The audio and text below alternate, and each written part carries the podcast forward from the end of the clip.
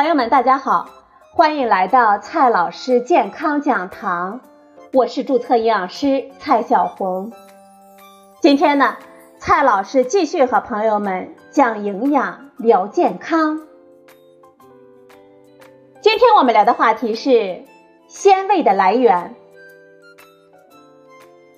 科学上确认的味道呢，只有五种：酸、甜、苦、咸、鲜。其中呢，这鲜味是很有意思的一种。世界各地的烹饪当中，我们早就知道了瘦肉和骨头呢能够炖出很好喝的汤，但是并不清楚这种好喝到底是怎么回事儿。这就是鲜味。接下来呢，我们就来聊一聊鲜味的来源。首先呢，先来看一下这鲜味物质到底是从哪里来的。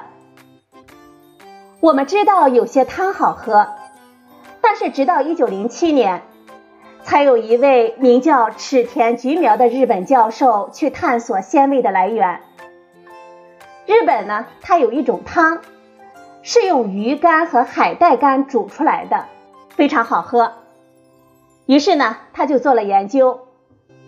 他认为鱼或者是海带当中呢，必然含有为汤带来风味的物质。他选用海带来进行研究，把干海带煮出的汤进行浓缩，逐级分离其中的成分。在一九零八年，他得到了一些能够产生鲜味味道的晶体。他把这种味道呢，就命名了，在我们中文里的对应词就是鲜。而这些晶体就是谷氨酸盐，俗称味精。最早的谷氨酸钠呢，是从海带中分离的，但是其实它是组成蛋白质的基本氨基酸之一，在各种蛋白质当中都大量的存在。不过啊，蛋白质中的谷氨酸是以谷氨酸残基的形式被禁锢在蛋白质大分子当中的。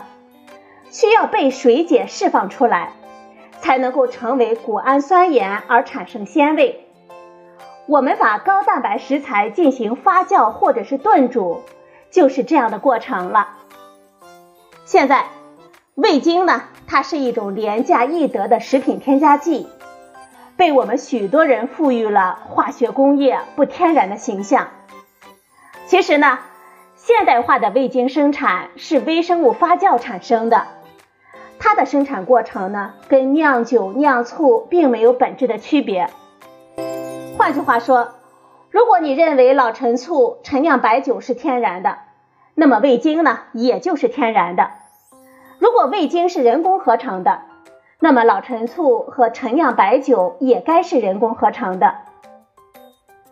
科学上定义的味道。是指某些物质被我们人的舌头识别，从而感知到的特定的味觉体验。按照这个定义呢，在鲜味之前，只有酸甜苦咸来满足。而鲜味被公认满足这个定义，是在一九八五年，也就是说，直到一九八五年，科学家们才认可鲜味作为人类的第五种味道。当然。鲜味什么时候获得味道的身份，并不影响我们去享受它。就像脂肪味，至今呢都不满足味道的定义，但丝毫不影响咖啡和奶茶来依靠它们来获得良好的口感。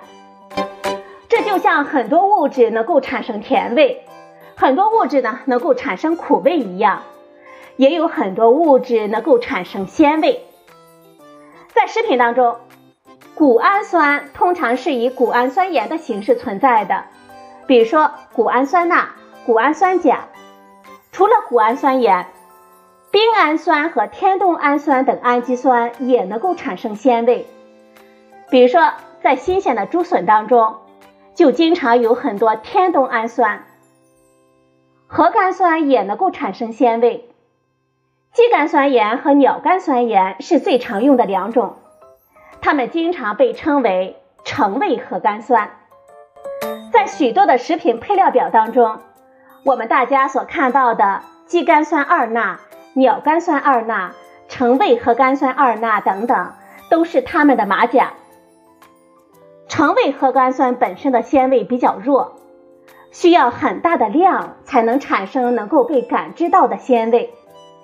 它们的厉害之处就是可以放大谷氨酸盐的鲜味。核苷酸盐和谷氨酸盐混合，鲜味大大超过二者的鲜味之和。这种现象呢，被称为协同效应。这种效应在世界各地的烹饪中已经有了许多的经验操作。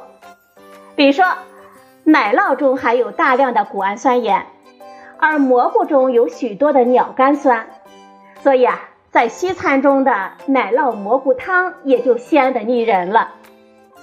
土豆中含有丰富的谷氨酸和天冬氨酸，所以啊，它自带鲜味。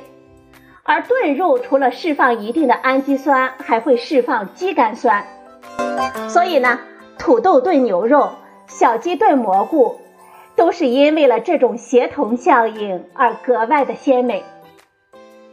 接下来呢，我们再来说一下鸡精。这鸡精呢，跟鸡是没有任何关系的，它的根本就是利用鲜味的协同效应。它的核心成分是谷氨酸钠和橙味核苷酸，另外呢还会加入一些盐、糖、淀粉等等配料，使得鲜味更加的浓郁而且丰富，比单纯的味精更加接近食材熬煮出的高汤鲜味。或者说呢，获得相同的鲜味，鸡精中的谷氨酸钠的量会远远少于味精。鲜味能够放大咸味。它本身也会被咸味放大，咸味呢来源于钠，味精和鸡精中也含有钠，盐中的钠和味精中的钠都会产生咸味。在钠的总量相同的前提下，如果一份食物中的钠完全来自于盐，而另一份食物中的钠一部分来源于味精或者是鸡精，那么后者吃起来会比前者要咸。换句话说，如果我们烹饪的时候是把菜做到相同的咸度，那么味精加盐的组合会比不用味精的做法需要的盐要少得多。即便是加上味精中的钠，我们摄入的钠还是比只用盐要更少。所以，我们烹饪中正确使用味精或者是鸡精，不仅不会增加钠的摄入。反而有利于减少钠的摄入，所以呢，我们要正确的使用鸡精或者是味精。今天的节目呢就到这里，谢谢您的收听，我们明天再会。